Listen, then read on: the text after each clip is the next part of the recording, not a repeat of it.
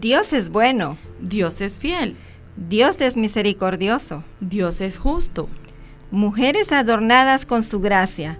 Es un ministerio de la Iglesia Bíblica Centroamericana, Roca de los Siglos, para que juntas y de la mano de Dios seamos edificadas en diferentes temas de la vida diaria. Mujer, recuerda, somos vasijas en las manos del alfarero.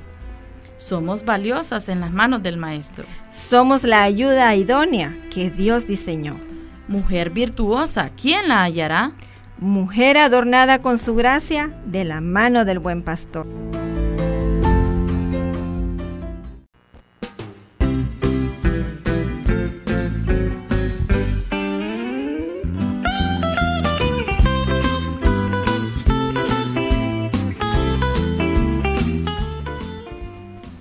Les saludamos esta tarde, amable audiencia, de este su programa, Adornadas con su gracia. Muy buenas tardes y bienvenidos que sea cada uno de ustedes que nos escuchan y ya en vísperas de celebrar Navidad. Gracias a Dios por este regalo maravilloso que nos mandó a la humanidad, que es la, el nacimiento de nuestro Señor Jesucristo, que vino, ¿verdad?, a la tierra. conmemoramos una fecha como esta, así que gracias al Señor, ya estamos finalizando el año y les deseamos una feliz Navidad a nuestros radioescuchas. Gracias por su fiel sintonía y muy buenos días. Bienvenido también si usted nos escucha en repetición los días martes a partir de las 10 y 30 de la mañana. Qué gusto, ¿verdad? Que estemos aquí nuevamente, hermanos, bienvenidos. Eh, gracias al Señor por este programa que siempre estamos con temas de suma importancia para la familia y en esta tarde traemos el acompañamiento y orientación de parte de los padres hacia los hijos en la toma de decisiones y proyectos de vida, que es tan importante, ¿verdad? Así que a los radioescuchas que tienen hijos, ¿verdad? Ya que están tomando sus propias decisiones, ya salieron del colegio, de la universidad, algunos ya hicieron el examen de admisión o están buscando opciones. Para ustedes es este programa para que pues podamos aconsejarle, podamos orientarles, aprovechemos estos recursos de vida que el Señor nos permite a través de este programa. Esta tarde tenemos a un invitado muy especial, nuestro pastor Lenín Pineda, actualmente pastorea la Iglesia Centroamericana. Salvo por gracia, hermano, muchísimas gracias por estar aquí con nosotros, por aceptar la invitación y bienvenido, hermano. Muy buenas tardes, es una es un placer realmente, es una hermosa bendición, es un privilegio eh, que el Señor me ha concedido a través de sus siervas. Hermana Perlita, es un placer saludarle, igual que hermana Cristina. Es una bendición y sobre todo la oportunidad que se nos da de poder pues hablar más acerca de la palabra de Dios en relación a estos a estos temas que son tan pertinentes en estos tiempos. Gracias, hermano. Bienvenido también a nuestro pastor de jóvenes, hermano Tony que siempre nos apoya en controles. Gracias hermano, bienvenido, buenas tardes. Y también tenemos aquí, claro que sí, a nuestra hermana Cristina de Abascal. Es un gusto siempre, hermana, compartir esta cabina, este programa con usted. Y me presento quienes hablan en este momento, Perla Marder. Es un verdadero privilegio servirle a través de este ministerio radial. Amable Radio Escucha, queremos animarle a ser parte de este programa. Les animamos a interactuar con nosotros. Si usted tiene alguna necesidad de oración, con mucho gusto le apoyamos en este programa. Si quiere enviar algún saludo, una felicitación de cumpleaños, también, ¿verdad? Le apoyamos. También si quiere compartirnos desde dónde nos escucha, ¿verdad? O quiere también compartir algún tema que sea de su interés, también nos lo puede hacer saber a través del WhatsApp 3268 4927 y también si quiere hacer una pregunta a nuestro invitado esta tarde, el pastor Lenín Pineda, ¿verdad? Puede hacerlo también, repito, al 3268 4927 cualquier pregunta que usted tenga para nuestros invitados, eh, nuestro invitado el día de hoy, entonces puede hacerlo. Hermana Cristina. Así es, hermana, y qué bendición, ¿verdad? Poder estar compartiendo esta cabina de radio en una fecha tan especial como es Navidad. Así es. Navidad del nacimiento de nuestro Señor Jesucristo. Y qué mejor regalo el recibirlo a Él como nuestro Señor y Salvador, de nuestra vida. Así que es un privilegio el poder decir que tenemos el mejor regalo, hermanos. Así es. ¿verdad? Qué bendición el poder estar compartiendo y decir, Hoy es Navidad. Hoy es Navidad. Hoy es Navidad porque compartimos ese regalo. Qué bendición. Y es motivo para poder decir que este programa, Adornadas con su gracia, tenemos al pastor Lenín eh, en adornada con su gracia. Está bien adornado, hermano, el día de hoy, ¿verdad? Por la pura gracia. Por la pura gracia de nuestro Padre Celestial y queremos invitarles a toda nuestra radio escucha, ¿verdad? Que nos estén sintonizando siempre por Estéreo Beca 89.1 FM. ¿Qué días? Viernes, 5 de la tarde. Y en su repetición los días martes a las 10 de la mañana. Pero como nosotros siempre vamos más allá, también estamos en la aplicación Spotify. Así que estamos incursionando siempre porque queremos saltar, ¿verdad? Eh, como quien dice, eh, incursionar hasta con los jóvenes y con los que no son tan jóvenes, el que usa las aplicaciones, Spotify.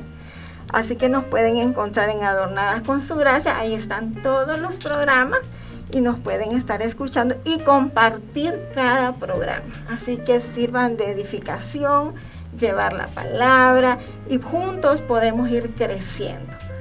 Eh, también damos un cariñoso saludo a todos nuestros radioescuchas. Sabemos que nos están escuchando en Ciguatepeques y sus alrededores, nos están escuchando en Comayagua, en La Paz, nos están escuchando en Lago de Yohoa, hermana. Eh, hay hermanos también adornados con su gracia, así que no solo las mujeres, sino que también hay caballeros, hermanos, que nos han dicho, yo también escucho el programa Adornadas con su gracia. Así que saludamos también al pastor Luis Beltrán, que nos dice, yo escucho el programa. Gracias por estarnos escuchando. También a Alex Nolasco, el hermano Alex Nolasco nos escucha. Y a todas las hermanas hermanas de la Congregación Iglesia Bíblica Centroamericana Roca de los Siglos. Nos están escuchando. Gracias por las oraciones. Las necesitamos. Somos siervas al servicio de la obra del Señor. Así que necesitamos todas esas oraciones para que sea el Señor usándonos y usando a cada invitado que nosotros traigamos para que sea el Espíritu Santo hablando a través de ellos. Amén, hermanos. Amén. Así que edificándonos siempre.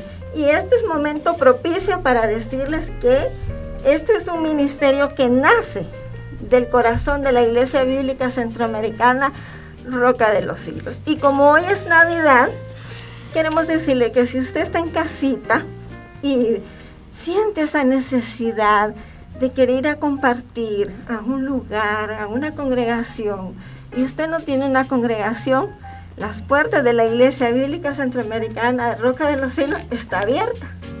Hermana, ¿qué tenemos preparado? Tenemos un concierto navideño. Ahí está. ¿A quién es ofrecido ese concierto, a nuestro gran rey. Es un regalo al rey a las 7 de la noche, así que están cordialmente invitados, ¿verdad? Eh, estamos en Barrio Zaragoza, frente al Centro Básico, Alfonso Guillén Celaya, ¿verdad? Iglesia Roca de los Siglos, ahí está el rótulo, no se pierde.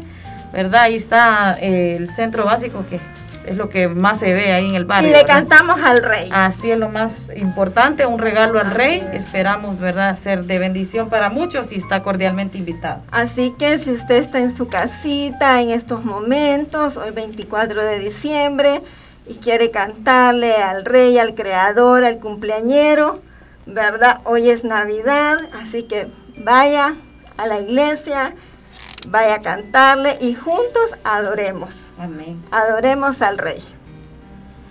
Y vamos a, a, proceder, ¿verdad? A ponernos en las manos del Señor. Porque ¿qué somos nosotros si no platicamos con nuestro Creador? ¿Verdad? Tenemos que platicar con nuestro Creador. Así que es el momento propicio para decirle al Señor, que esto es de Él, que todo le pertenece y que necesitamos su guía. Amén, hermanos. Vamos a orar.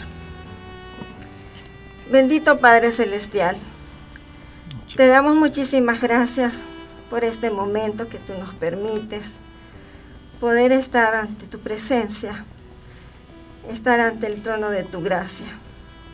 Gracias porque tú veniste, te hiciste hombre, nos redimiste, nos diste perdón, y nos dices el mejor regalo que es la vida eterna, la salvación. Gracias porque estábamos perdidos, tú nos encontraste y ahora podemos estar en tu presencia. Gracias porque no nos merecíamos nada. Gracias porque tú fuiste obediente. Gracias porque tú pagaste el precio. Gracias porque tú me diste ese regalo inmerecido. Te aceptamos como nuestro Salvador, como nuestro Señor de nuestra vida. Gracias porque un día te veremos tal cual eres. Gracias porque estás en tu trono. Gracias porque solo tú pones gozo y paz en nuestra vida.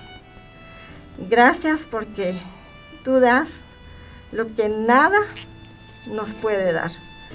Gracias porque tú eres el creador de todo. Gracias por este tiempo que nos permite poder estar hablando de las cosas simples y complejas, porque solo es en el poder de tu palabra. Gracias porque tenemos al Espíritu Santo que nos motiva, que nos instruye, que nos guía. Te dejamos en tus manos este tiempo. Usa a nuestro hermano Lenín para que sea instrumento de ti. Úsanos a nosotros, Señor, también para que podamos ser luz y sal en este mundo. Gracias porque tú, Padre Celestial, nos has dejado en este mundo con un propósito, para poder seguir haciendo, Padre Celestial, lo que nos has encomendado, llevar el Evangelio a todas las naciones. Padre Celestial, que este programa, el día de hoy, Señor, llegue a esos hogares. Abre el entendimiento, abre los oídos, abre los corazones, Señor, de todas las personas que puedan tener el alcance de este programa. Te dejamos todo en tus manos, Señor. Usa al hermano Lenín, Señor que seas tú hablando a través de él. Todo esto te lo pedimos en el nombre del Padre, del Hijo y del Espíritu Santo. Amén. Amén.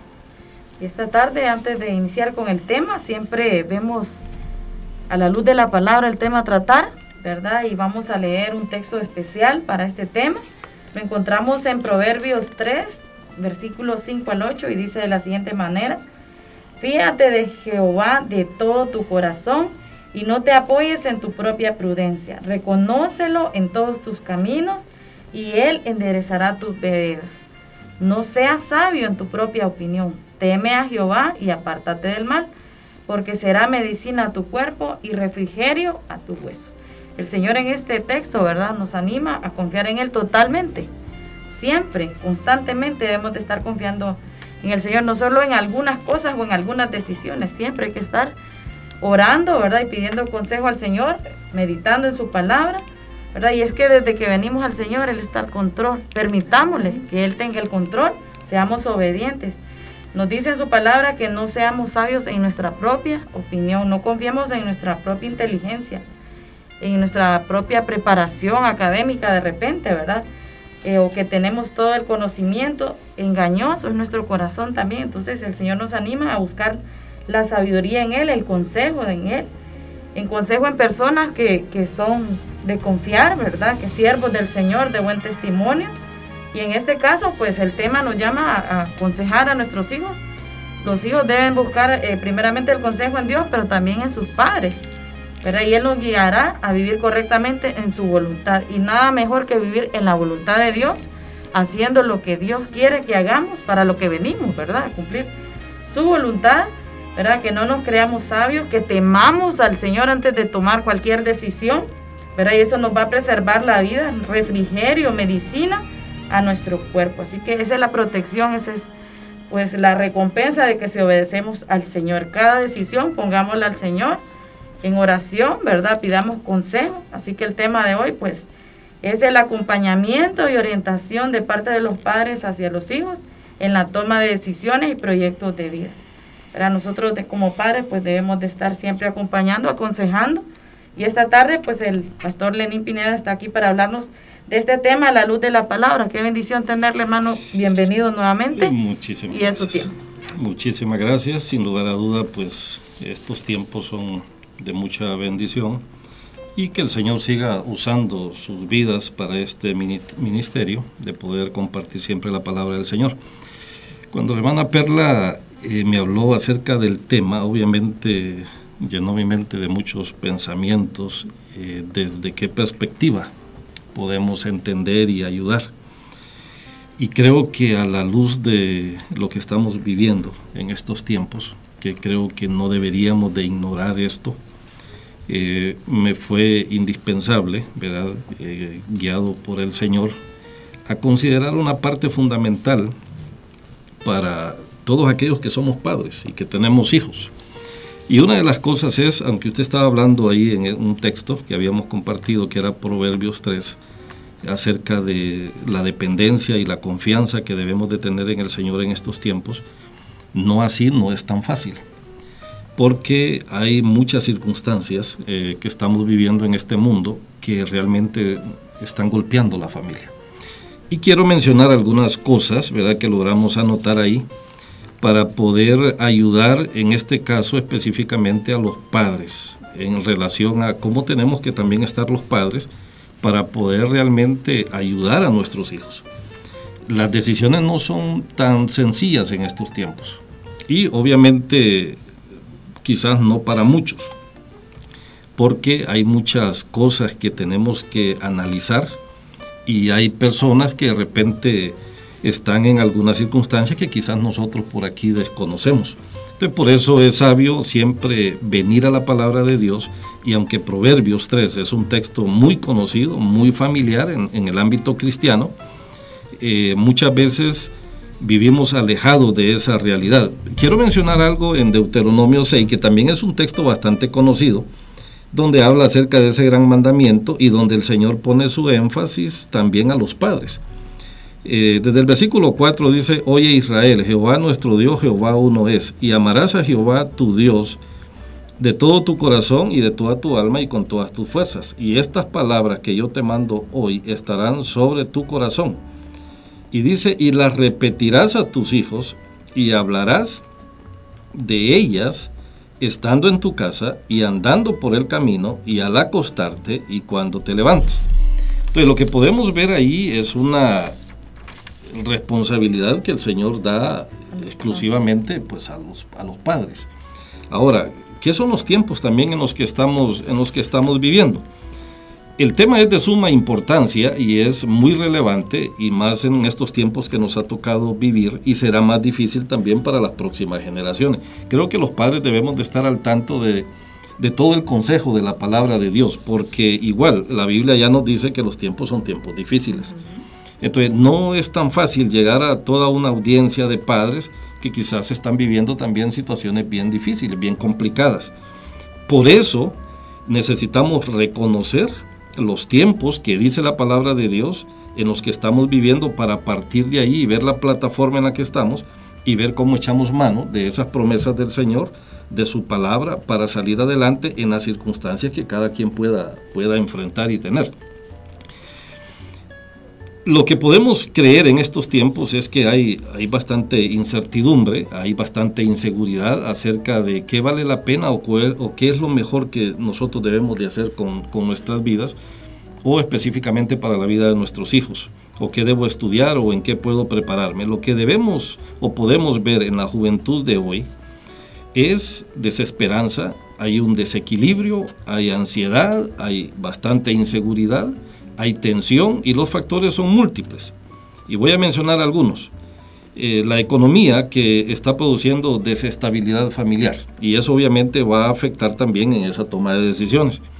La falta de trabajo, la violencia, la injusticia, las migraciones, los cambios tecnológicos, la desigualdad social, el acomodamiento, puede ser la pereza, la falta de diligencia, la falta de confianza en Dios, en sí mismo, la falta de oportunidades, la falta de inversión, el cambio climático, mala educación, la religión, la inseguridad, el mal estilo de vida, un estilo de vida consumista que tenemos en estos tiempos, la pérdida de valores, eh, la pobreza, son factores que realmente están carcomiendo la sociedad y el más importante de todos es el acostumbramiento a vivir sin Dios.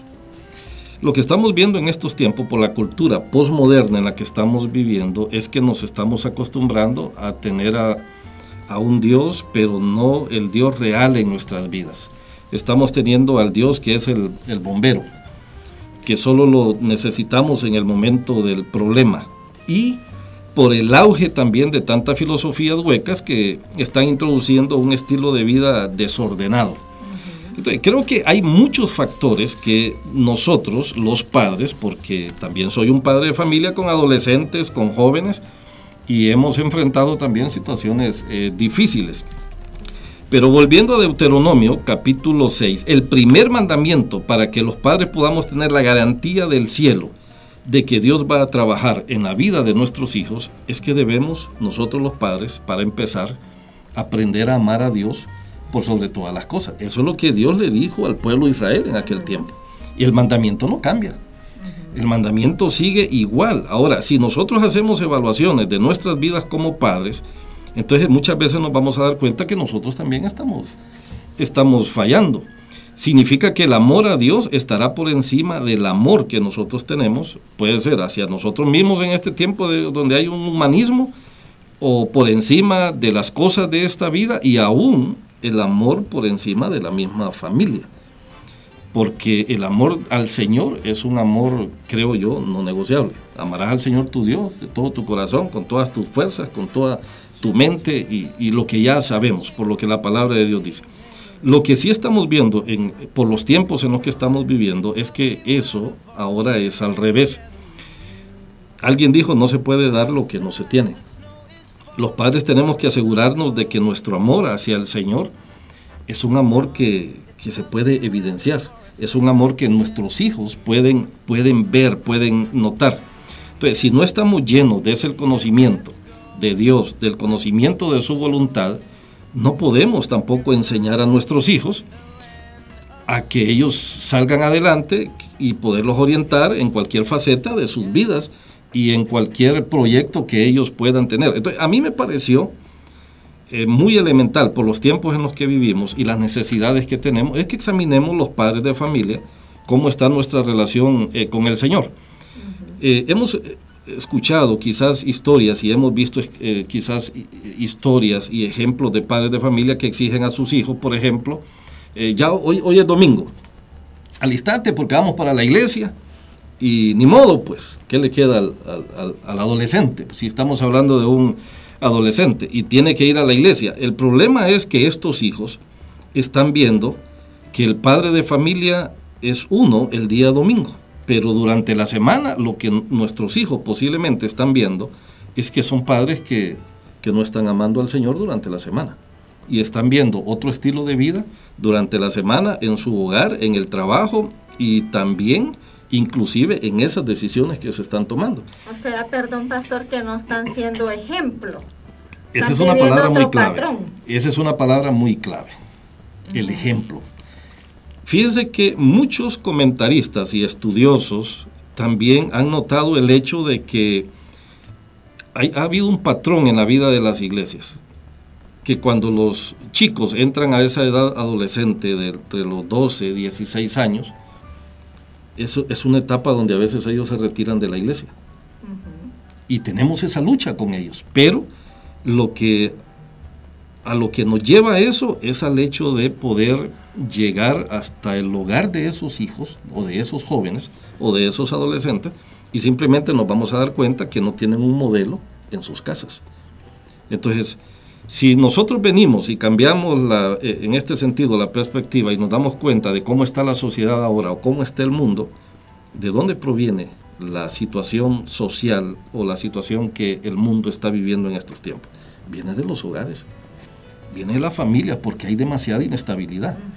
Y en este sentido espiritual, no sé cómo ustedes, amadas hermanas, y las personas que nos están escuchando, analizan el tema de eh, cómo está la vida de los padres en el sentido de su relación con el Señor, para poder de alguna manera ayudar a nuestros hijos para que ellos puedan sobrevivir en este tiempo en el que vivimos y luego también en, en los años posteriores que están por venir donde las cosas no van a ser como están ahora. Si las cosas ya ahora ya están difíciles, ¿Cómo será dentro de 5 o 10 años que quizás nosotros no estemos y ellos van a tener una, una edad donde si no han sido formados e instruidos, ¿qué, ¿qué va a pasar realmente con ellos? Y lo que estamos viendo a la luz de lo que ya está escrito y por lo que estamos viendo en los tiempos en, que vivimos, mire, la Biblia ya lo anunció y dijo, debido al aumento de la maldad, el amor de muchos se está enfriando, la fe de muchos está decayendo y la esperanza de muchos ya no es esperanza. Entonces, yo creo que es indispensable que los padres, si queremos educar o, o ayudar o orientar a nuestros hijos en sus decisiones, creo que algo crucial que no debemos de olvidar es la parte espiritual, es la parte de depender absolutamente de Dios en estos tiempos difíciles en los que estamos. ¿Cómo vamos a orientar a un hijo si ¿qué, nosotros no podemos recibir de la palabra de Dios? En relación al tema, a cualquier tema que alguien pueda mencionar, ya Dios ha dicho algo en la escritura. Y la mejor sabiduría que podemos obtener la encontramos en la palabra de Dios. Cuando Proverbios 22.6 dice, instruye al niño en su camino, esa palabra instruye, oígame, eh, implica una gran responsabilidad para los padres. Y también dice al niño, hermano. O sea, dice al niño, correcto. correcto. O sea, desde etapas muy tempranas, el Señor nos pide que instruyamos. No cuando ya está adolescente, queremos hacerlo ya a contratiempo, ¿verdad? Así es. Esas son realidades. Fíjese que cuando vemos también en los salmos, en el Salmo 32, 8 y 9, cuando el Señor de alguna manera nos compara y dice, no seamos como el caballo o como el mulo, porque ellos necesitan de un freno. Entonces, yo creo que el Señor lo que nos está diciendo es, mira, hay dos maneras de poder entender, como decimos nosotros, o a las buenas o a las malas. Pero realmente el Señor nos ha dejado a nosotros toda la instrucción básica para poder orientar, para poder capacitar y fortalecer la vida de nuestros hijos a la luz de la palabra de Dios. Y si ellos crecen en ese conocimiento, va a llegar un momento donde ellos solos sabrán también eh, conducirse y saber qué es lo que es bueno, qué conviene, qué no conviene y cómo poder salir adelante en estos tiempos difíciles. Hemos eh, visto cantidad de ejemplos de jóvenes que salen adelante, pero son jóvenes que están confiando en el Señor y el Señor provee oportunidades. Es que quizás algo que debemos de entender también en temas como este es que no hay resultados mágicos, ni tampoco hay respuestas mágicas, sino que todo tiene un orden natural. Y yo creo que el orden natural es que nosotros nos volvamos a la escritura y comencemos a escuchar más a Dios y que Dios nos dé la sabiduría a través de su Espíritu Santo para poder nosotros tener una línea en la cual poder eh, marchar en esta vida. Y creo que los hijos, eso es lo que más necesitan ahora, esa, esa orientación. Pero, como mencionaba al inicio, el, el énfasis recae en nosotros los padres. Por ejemplo, el punto de partida que nosotros deberíamos de tener siempre para este tema y cualquier otro tema debe de ser Dios y su palabra. Si nos alejamos de ahí, va a ser pura palabrería y va a ser puro esfuerzo humano, pero al final a dónde queremos llegar. Y el texto que leíamos al inicio, que no confiemos en nuestra propia opinión, sino que en lo que Dios es dice. Correcto. Mire, yo, yo anoté una, una ilustración. Dice, en la construcción de una casa, y esto creo que lo, lo podemos saber por sentido común muchos, es necesario que tenga columnas sólidas, fuertes y columnas estratégicas. No es en cualquier punto de una casa que estas columnas deben estar si preguntamos a un albañil, él nos va a decir, y por lógica nosotros decimos, en las esquinas y en algunos lugares, dependiendo la construcción, pues esas columnas son, deben de ser estratégicas, porque son el fundamento de esa construcción. ¿Y qué nos va a dar eso? La garantía y la estabilidad de que esa casa, ante cualquier circunstancia, no va a ceder.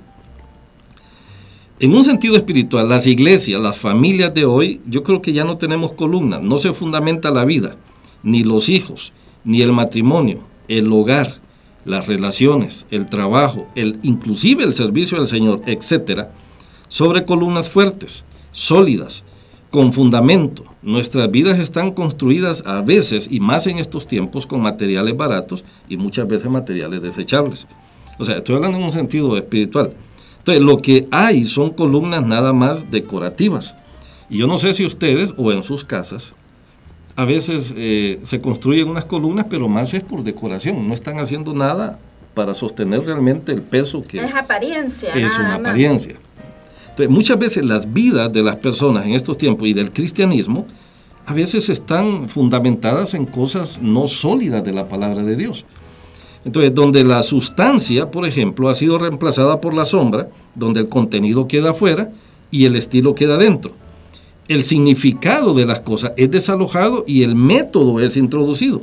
Entonces, nuestras vidas, nuestros ministerios, el hogar, la familia, las relaciones, el servicio, puede de repente parecer correcto, pero lo que tendrá solamente es una apariencia de piedad, como la Biblia también lo menciona, pero aportando poco peso. ¿Dónde está la influencia, por ejemplo, de la iglesia en estos tiempos? Y no, no quiero divagar un poco del tema, pero sí es necesario que nosotros midamos la influencia de la iglesia hacia el mundo. Fíjense que hace poco yo miré un, pensamiento para ver qué les dice también a ustedes esto. Solo estoy hablando de una base, la base que la iglesia o los padres deberíamos de tener y donde nosotros debemos de estar eh, anclados o fundamentados. Pero esto lo miré en una tienda y yo sé que es publicidad, pero a la vez nos está dejando cuáles son los valores de este mundo. Y miren que ese pensamiento decía así, es mejor llegar tarde que fea. Así decía en, en, el anuncio publicitario. O sea, ¿qué nos están vendiendo? Y esto es un ejemplo del mundo en el que estamos viviendo. Entonces, esto es un atentado contra los valores fundamentales. O sea, lo que está diciendo es, no importa si usted es irresponsable, pero con tal de que llegue bien vestida. Pero aunque sea irresponsable. Esto es lo que el mundo nos está vendiendo a través de la tecnología. El asunto es que ahora nuestras bases no están tanto en la palabra de Dios. Por ejemplo, en la iglesia de hoy hay cosas externas que están despojando y desalojando lo esencial, que es la responsabilidad. Ahora voy a decir algo que no sé si esto de repente puede incomodar a alguien, pero creo que estamos cambiando el celular o la tecnología por la Biblia. Ahora muy poco se usa la Biblia como libro. Mira, y alguien puede argumentar y sustentar, sí, pero ahí tengo la Biblia, sí, pero no solo la Biblia. En un momento usted puede estar recibiendo notificaciones, puede estar tomándose una selfie. El asunto es que aquellas cosas que han identificado al cristianismo ya no, ya no lo estamos viendo. Y otro aspecto es que estamos muy llamados por este mundo a cambiar lo externo, lo novedoso, por el adorno interno, por las cosas esenciales de la vida de un cristiano. Porque el mundo nos está impulsando a ver la vida de otra manera. Y creo que la iglesia en el transcurso sigue avanzando en esa, en esa línea, perdiendo lo esencial. Pero igual, este es un punto de vista. Eh, ¿Cómo podemos nosotros entonces tomar algunas decisiones eh, en cuanto a las relaciones, el dinero, la escuela, el trabajo y el ministerio? La Biblia nos da algunos maravillosos principios a, a, seguir. Y voy a, solo quiero mencionarles algunas cositas aquí. Todas nuestras decisiones deben cimentarse en una relación con el Señor, quien nos hace actos para todo lo que el Padre tiene para nosotros. También debemos tener el deseo de conocer la voluntad de Dios. Si queremos su ayuda en la toma de nuestras decisiones, debemos tener el deseo de que Él nos muestre por dónde debemos caminar. O sea, todo esto nos lleva a que realmente volvamos a la Escritura y volvamos a una relación más estrecha con el Señor. Mateo 25, 4 y 5 dice, muéstrame, oh Jehová, tus caminos, enséñame tus sendas, encamíname en tu verdad y enséñame, porque tú eres el Dios de mi salvación. En ti he esperado todo el día. Entonces, no solo necesitamos una relación con Jesús, ni tampoco el deseo de conocer su voluntad, sino que también necesitamos desarrollar una confianza en que Dios, de saber que Dios está listo para perdón, revelarnos su voluntad para estos aspectos de la vida. Yo estoy pensando siempre en los padres. Queremos educar y queremos orientar bien a nuestros hijos. Volvámonos a la palabra de Dios. Creo que ahí tenemos los mejores consejos para nosotros guiar a nuestros, a nuestros hijos en ese, en ese camino de la toma de decisiones en cuanto a cómo prepararnos para el futuro. Aunque el Salmo 112 dice que aquellos que hemos aprendido a confiar en el Señor no tendremos temor del futuro. Así es.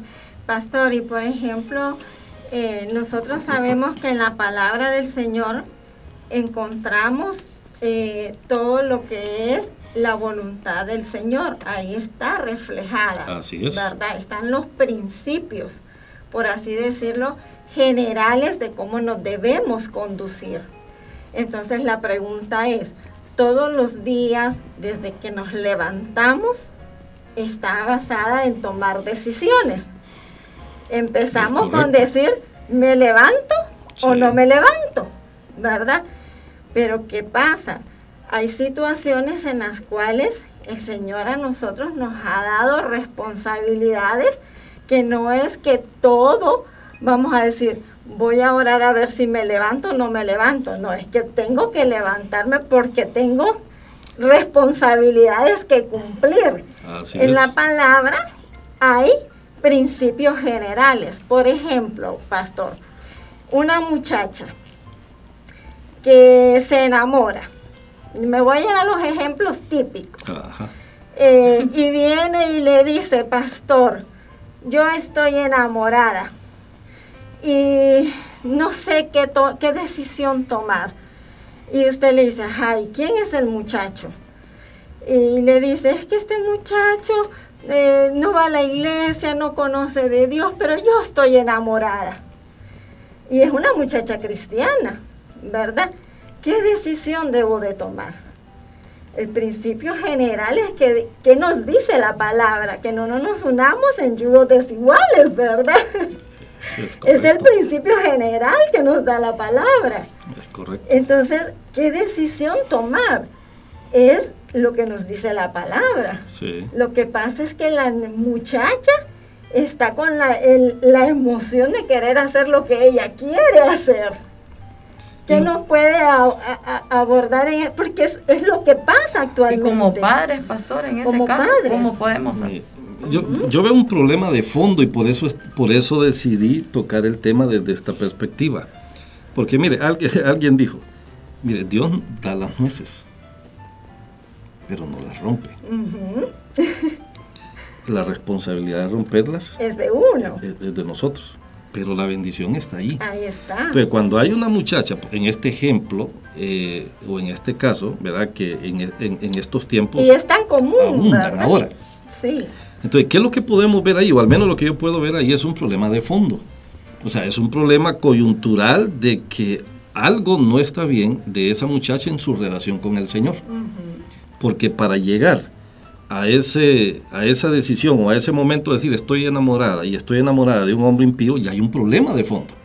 Y ha fallado una relación con Dios. Correcto. O sea, como dijo alguien, mire, nadie va a caer en pecado de la noche a la mañana. O sea, nos estamos conduciendo en una vida religiosa pero es una, sigue siendo una vida religiosa, no, es, no sigue siendo una vida.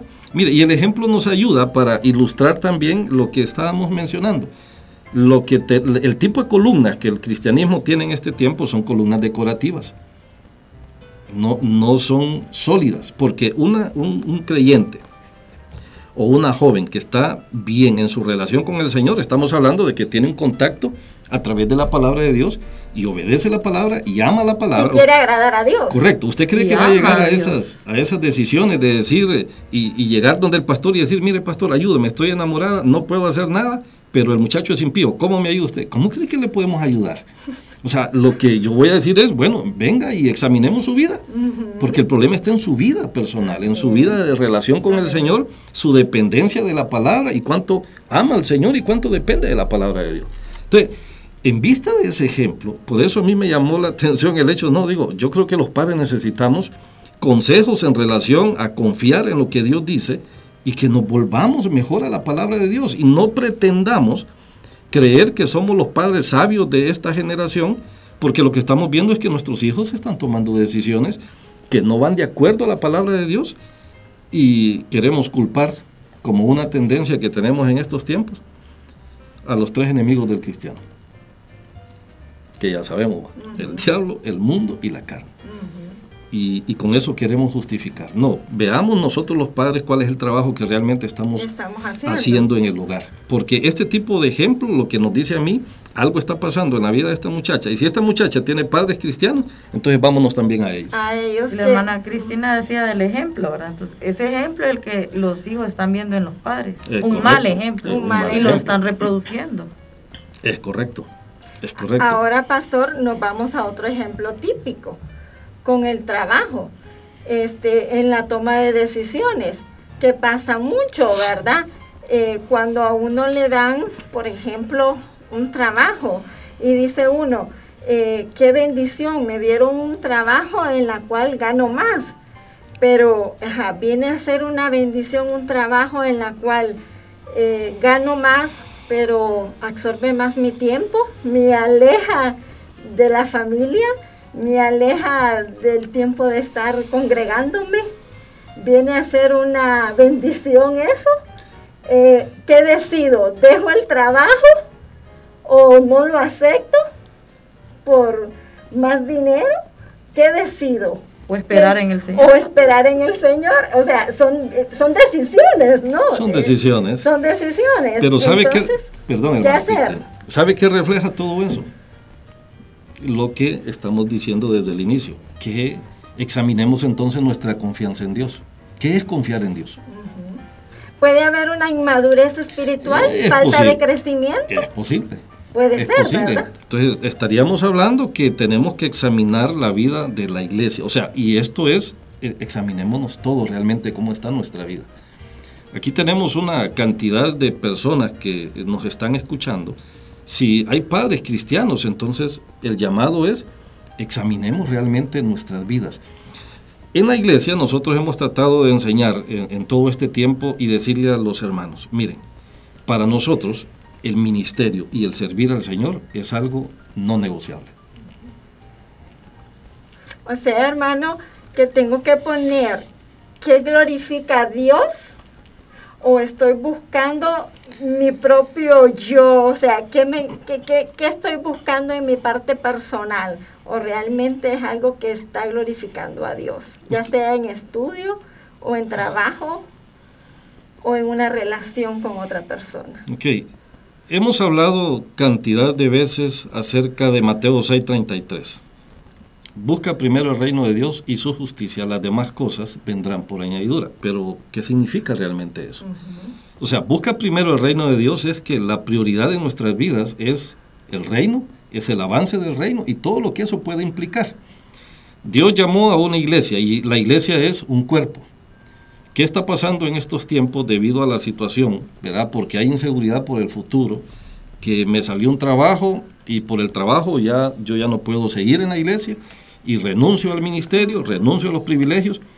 Entonces, ¿qué es lo que estamos viendo? Es una, es una decadencia espiritual. Y lo que estamos poniendo en tela de duda es quién es Dios realmente. O sea, yo puedo contarles mis testimonios, el tiempo no va a dar, pero brevemente yo les puedo decir, yo renuncié a un trabajo y yo renuncié a la universidad por el ministerio. ¿Y qué puedo decir yo ahora?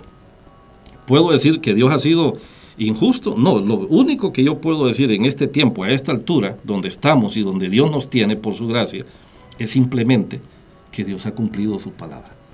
Y como dice la escritura, Dios honra a los que le honran. Y, y, creo que eso no tiene otra vuelta, no tiene otra página, no tiene otro lado para poder indagar y realmente ver qué significa eso yo creo que muchas de las decisiones y actitudes que el pueblo cristiano está teniendo ahora radica en que quizás no estamos examinando bien lo que significa confiar, confiar en Dios. Y ¿Puede haber una falta de fe? Es una falta de fe. Es una falta de fe. De hecho, cuando estamos eh, creyendo que, que tomando las decisiones que tomo a la expensas de lo que la palabra de Dios dice, obviamente lo que estoy diciendo es, Señor, yo tengo dudas de tus promesas y lo que usted ha prometido. O sea, lo que Dios nos ha prometido en su palabra, ¿aplica para qué tiempo? Siempre. Siempre. Y los tiempos que están por venir, por lo que la Biblia nos enseña, serán tiempos más difíciles. Ahora, ¿será el mismo Dios? ¿Por qué tenemos tanta incertidumbre ahora con nuestros hijos? Mire, yo he visto y lo he visto eh, en la vida de, de jóvenes, no voy a decir nombres ni nada de eso, pero Dios ha provisto para que muchos jóvenes salgan adelante confiando en el Señor cuando ellos quizás creían que no tenían esperanza y se les aconsejó y se les dijo, mire, usted no confíe en lo que están diciendo, simplemente usted diga, Señor, yo voy a meter mis papeles en este lugar aunque allá hayan dicho, sí, pero es que, mire, aquí quien lleva la prioridad es alguien que tiene un título universitario o que ya tenga una carrera, o que sea pasante. Yo le dije a esta joven, mire, le digo, el dueño de todo y quien manda todo es el Señor. Usted mete el papel, meta sus papeles en el nombre del Señor y deje que Dios sobre. ¿Cuál fue la sorpresa? Sí, le dieron el Que le dieron el trabajo. Y le dieron el trabajo no con el salario que ella estaba pensando, sino que con un salario alto. Y ahora esta joven está con la posibilidad también de seguir sus estudios en la universidad. Entonces, para mí, a la luz de lo que la palabra de Dios nos enseña, la confianza, aprender a confiar en el Señor, como dijo el salmista, he aprendido a confiar en el Señor sin titubear. Creo que es clave para cualquier orientación y cualquier decisión en la que nosotros podamos estar involucrados con, los, con nuestros hijos y con los jóvenes de estos tiempos. Pastor, las iglesias están llenas de personas que no quieren buscar consejos. Solo llegan y anuncian. Informan. Informan.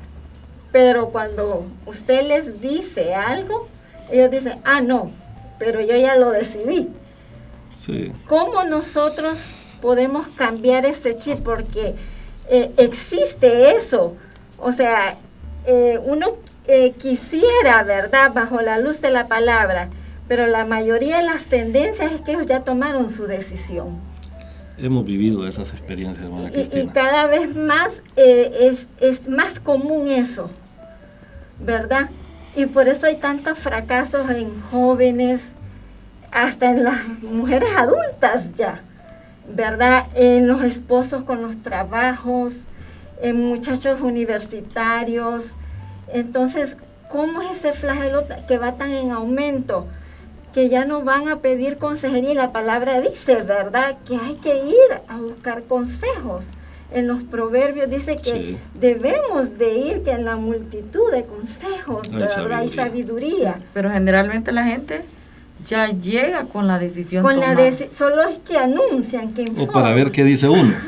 Pero ellos ya decidieron o que o quieren que usted les secunde lo que ya decidieron. Sí. y usted me está hablando de personas en la iglesia. En la iglesia. Y eh, yo creo que eso lo podemos generalizar. No sé si usted está hablando de la iglesia donde vienen pero esto es general. General. Esto es general mire yo lo que creo en situaciones como estas es que eh, el ministerio es un ministerio de paciencia de mucha paciencia. De hecho, el Señor nos dijo en Gálatas, no nos cansemos pues de hacer el bien, porque a su tiempo vamos a cegar si no desmayamos. Entonces, nosotros debemos de ser conscientes y saber que este tipo de personas en nuestras iglesias ahí van a estar. Y muchas veces son necesarias. Porque cada vez que el tiempo pasa, bueno, si nosotros vemos en 1 Timoteo capítulo 3, Pablo nos dice, cómo es el carácter de los hombres en estos tiempos. Y ahí menciona una lista de cosas. Entonces, nosotros no podemos ignorar eso. No podemos ignorar. Tenemos que ir a la, escritura y darnos cuenta cómo es el carácter de los hombres, de las personas y lamentablemente de los cristianos.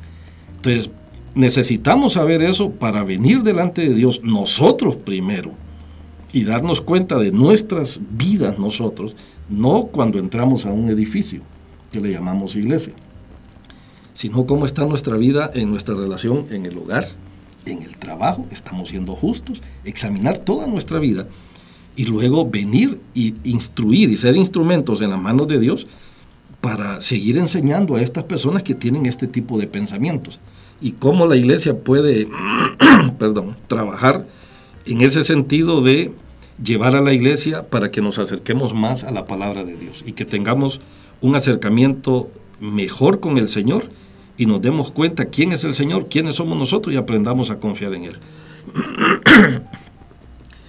Perdón. Pero, eh, mire, este tipo de situaciones de personas creyentes dentro de la iglesia, eh, como usted decía, hermana Cristina, es común. Lo que nosotros tenemos que hacer, los que estamos creciendo y teniendo esa convicción de la palabra de Dios y esa confianza en el Señor, es, es simplemente no desmayar y seguir sembrando, porque lo que usted hacemos lo que usted y yo hacemos es lo que Pablo dijo en 1 Corintios, es, seguir sembrando. El crecimiento y la producción va a ser del Señor, pero sigamos. Entonces, Gálatas lo que nos dice a nosotros es no nos cansemos. De hacer el bien. como padres, pastor, si tenemos a nuestros hijos y ya tomaron, digamos, la decisión de, un trabajo que sabemos que no agrada al Señor, ¿qué, ¿qué actitud debemos tomar?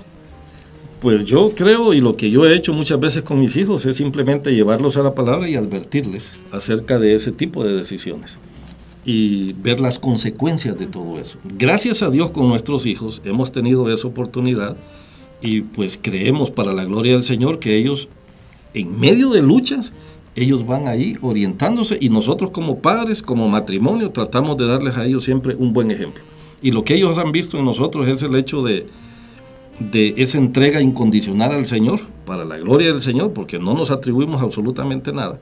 Y yo creo que eso de alguna manera Dios lo ha usado también para hablar a la vida de ellos. Entonces, ellos con nosotros, si hay una decisión, ellos están siempre, eh, casi siempre consultando. Pero cuando hay jóvenes que ya tomaron la decisión, pues yo creo, y que de repente se ponen en una postura de no volver atrás o no hacer ningún tipo de reconsideración, mire, Pablo inclusive en la, escritura, en Corintios, él confronta a la iglesia y les dice, miren, e, examínense si están en la fe. Entonces yo a veces he hecho eso con mis hijos. Bueno, si esta es la decisión que usted quiere tomar, entonces yo le voy a animar que, que examine su fe a la luz de su escritura, porque esa decisión lo que va a hacer es eh, poner en riesgo el ministerio, eh, el servir al Señor, que debe ser una prioridad en su vida. Entonces, la experiencia con nuestros hijos ha sido que ellos han reconsiderado, han visto la mano del Señor, entonces eso los ha, los ha guiado y los sigue guiando ahí. Pero para mí es advertirles a la luz de la escritura y decirles, bueno, su decisión va enmarcada en este, en este plano, en esta dirección y creemos que no es lo, lo conveniente, ¿verdad? O lo más, o lo más seguro. Así es. Eh, los ojos deben de estar siempre abiertos, como usted dice. La instrucción a los hijos, es siempre llevarlos a la palabra. Es correcto. Que ellos puedan ver, ¿verdad? Porque a veces uno como madre, como padre, comete el error de imponerles. Eh, sí, ¿verdad? es una tendencia. Es una tendencia.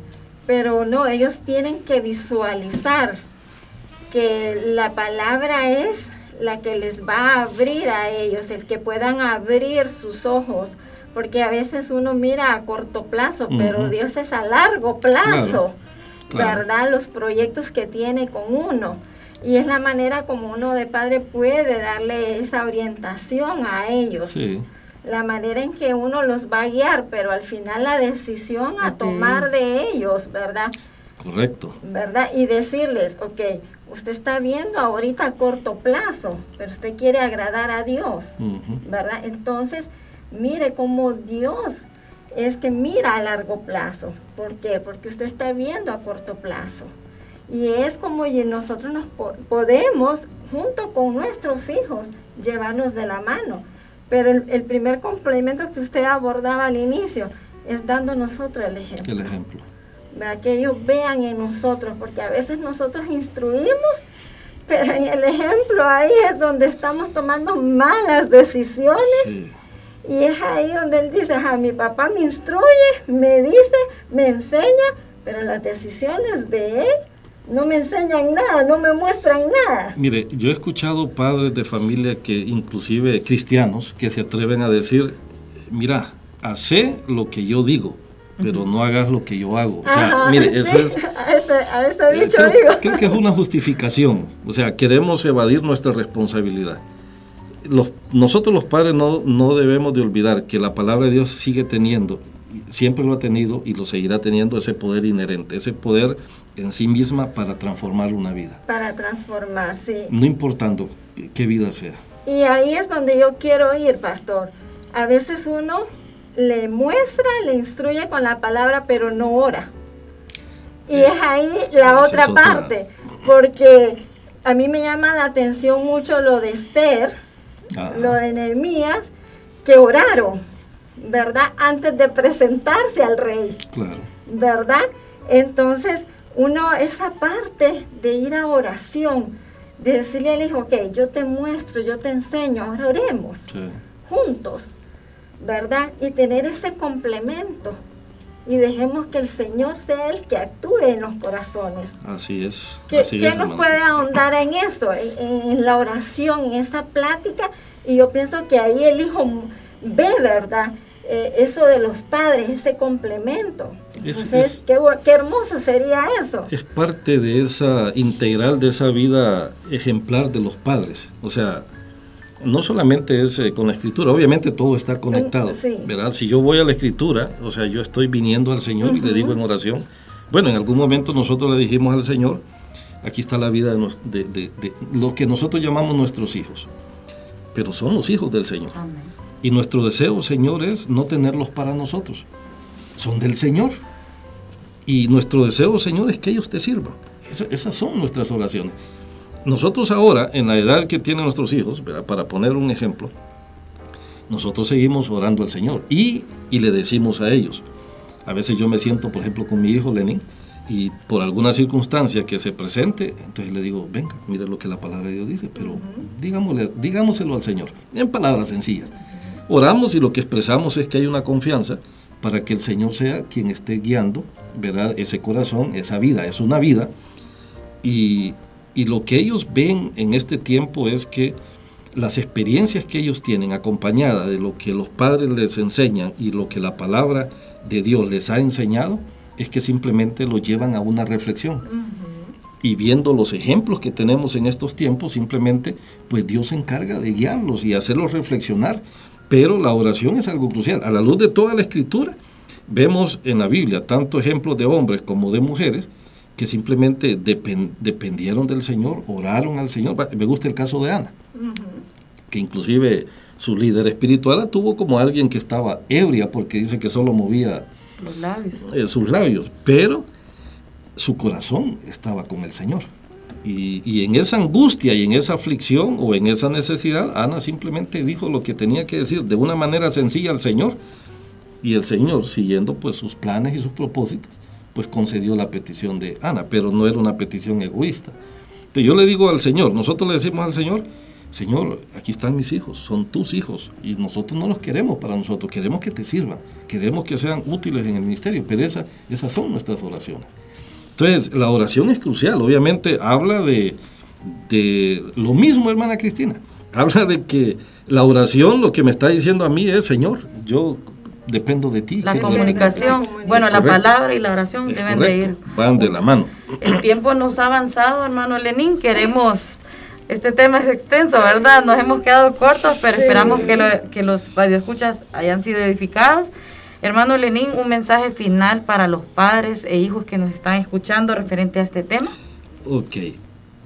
Yo diría que una de las cosas que que todo padre de familia debe de buscar y creo que estaría en buena línea es lo que dice Colosenses 3, 17 y 23, que es buscar la gloria de Dios y permanecer humildes en todo este proceso. Colosenses 3, 17 y 23 más o menos dice así, y todo lo que hacéis, sea de palabra o de hecho, hacerlo como para el Señor y no para los hombres y en el nombre del Señor y que haya gratitud en ese deseo. Hermana Cristina. Así es, y la verdad que la gracia del Señor es la que siempre nos, nos, ha, nos ha acompañado en todo momento, ¿verdad? El Señor en su gracia y en su misericordia, Él siempre nos muestra este favor que necesitamos día con día, todas las decisiones que nosotros estamos tomando, dice que eh, es la suma de, de todo lo que nosotros vamos acumulando en, horas, en días y a lo largo de nuestra vida para su honra y para su gloria. Amén. Gracias, hermano, verdad fue un tema muy enriquecedor y ojalá que todo esto nos ayude para que sigamos creciendo en el Señor. Dios mediante. Volvamos al Señor, ¿verdad? Eso es lo que el Señor quiere en nuestra vida y necesitamos. Así, es. Muchísimas Bien, agradeciendo a cada uno de nuestros radioescuchas, invitándoles siempre, ¿verdad?, a escucharnos los días viernes a partir de las 5 de la tarde, en repetición el día martes a las 10 y 30. Y también nos puede buscar en Spotify como Ministerio Radial, Iglesia Bíblica Centroamericana Roca de los Siglos. Así que les estamos siempre invitando y no queremos eh, desaprovechar este momento para decirles si usted no está congregando, si usted no está asistiendo a alguna iglesia, ore al Señor para que le muestre dónde hacerlo y si no, pues le esperamos. Hoy es Navidad. ¿verdad? Tenemos un concierto especial para el Gran Rey, así que le esperamos en la Iglesia Roca de los Siglos a partir de las 7 de la noche. Y nos despedimos de este su programa, Adornadas con su gracia y de, vamos a desear también, ¿verdad? Juntos una feliz. Navidad.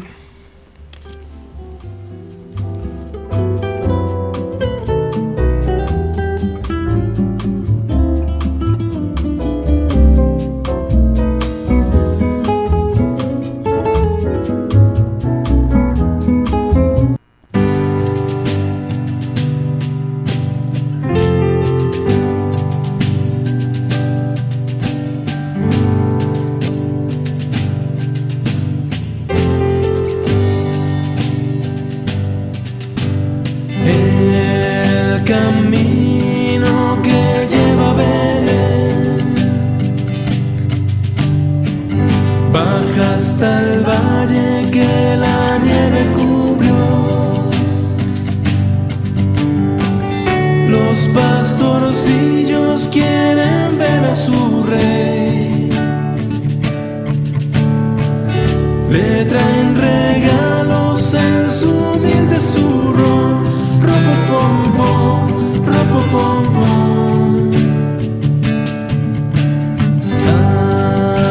nacido en un portal de Belén, el niño Dios, el niño Dios.